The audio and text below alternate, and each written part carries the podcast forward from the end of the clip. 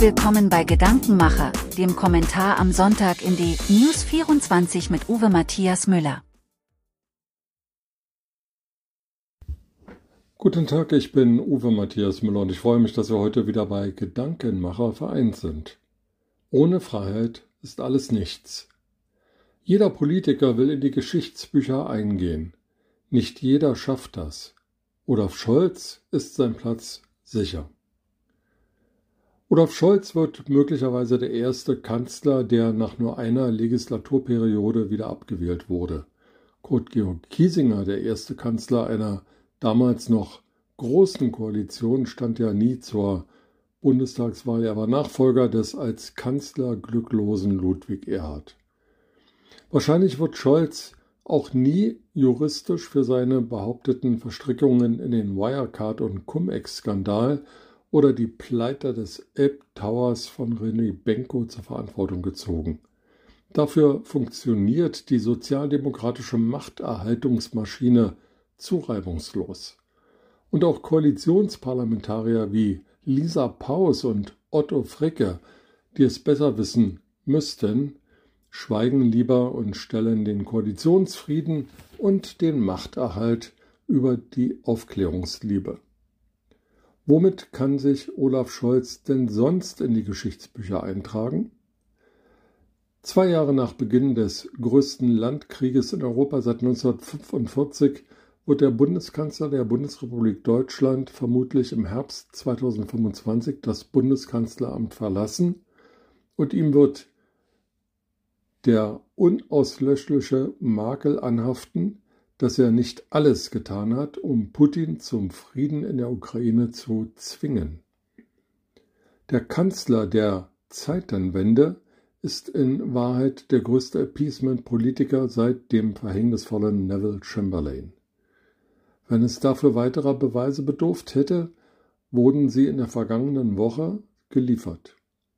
Da war zunächst die Meldung der Zeitung Welt, dass Scholz Ursula von der Leyen als NATO-Generalsekretärin verhindert habe, obwohl die US-Regierung von der Leyen wollte. Die makabre Begründung von Scholz, von der Leyen sei zu kritisch gegenüber dem Regime von Wladimir Putin zu kritisch gegenüber einem Regime zu sein, das einen völkerrechtswidrigen Krieg begonnen hat, Kriegsverbrechen begeht. Die Bundesregierung hat laut Bundesjustizminister Marco Buschmann bisher 500 Kriegsverbrechen der Russen in der Ukraine dokumentiert. Die Regierung der Ukraine laut Botschafter Alexei Makeyev sogar mehrere Zehntausend. Einem Regime gegenüber, das Zehntausende von Kindern entführt hat? Wie kann man diesem Regime gegenüber überhaupt zu kritisch eingestellt sein? Und dann die Rede von Olaf Scholz auf der Münchner Sicherheitskonferenz, die mit Kopfschütteln und betretenem Schweigen aufgenommen wurde.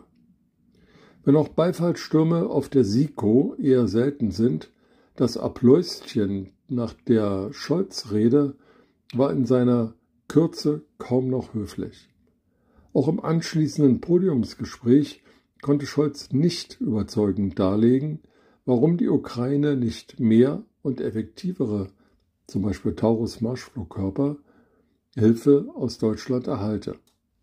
Scholz wiederholte nur ständig seine Behauptung, dass Deutschland ja schon viel tue, was eben so uneingeschränkt nicht stimmt.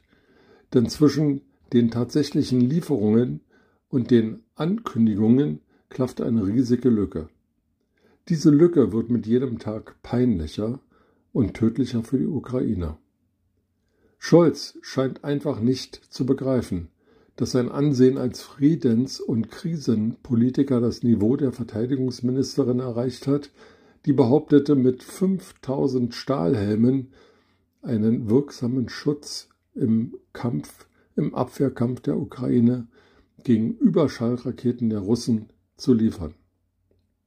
Scholz behauptete damals, Lambrecht sei die beste Verteidigungsministerin, die Deutschland je gehabt hatte. Er entließ sie auch nicht, sie ging irgendwann mit hohen Pensionsansprüchen von selbst. Die Gefahr, dass die Ukraine den Krieg gegen Russland verliert, ist real. Die Gefahr, dass die USA das Interesse an einer NATO verlieren, deren europäische Partner nicht alles tun, um sich selbst verteidigen zu können, ist real. Die Gefahr, dass in Frankreich eine rechtspopulistische Regierung in Konfrontation zu Deutschland tritt, ist real. Und was hat Olaf Scholz getan, um diesen Szenarien vorzubeugen? Erkennbar nichts. Laut dem Heeresinspekteur Alphons Mais stand die Bundeswehr zu Beginn des Ukraine-Krieges blank da. Zwei Jahre später steht nicht nur die Bundeswehr immer noch blank da, Deutschland steht blank da. Das Verständnis für den Abwehrkampf der Ukraine gegen Russland schwindet in Deutschland, was etwas mit der Meinungsmache der Putin-Freunde Höcke, Kopalla, Wagenknecht und Lafontaine zu tun hat. Scholz kann erkennbar nicht Krise. Zu seiner Kommunikationsschwäche gesellt sich mangelnde Führungskraft.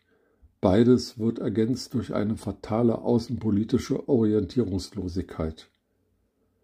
Ohne Sicherheit ist alles nichts, sagte Scholz in München. Seine Analyse ist richtig, sein Handeln nicht. Mit diesen Gedanken wünsche ich Ihnen einen schönen Sonntag.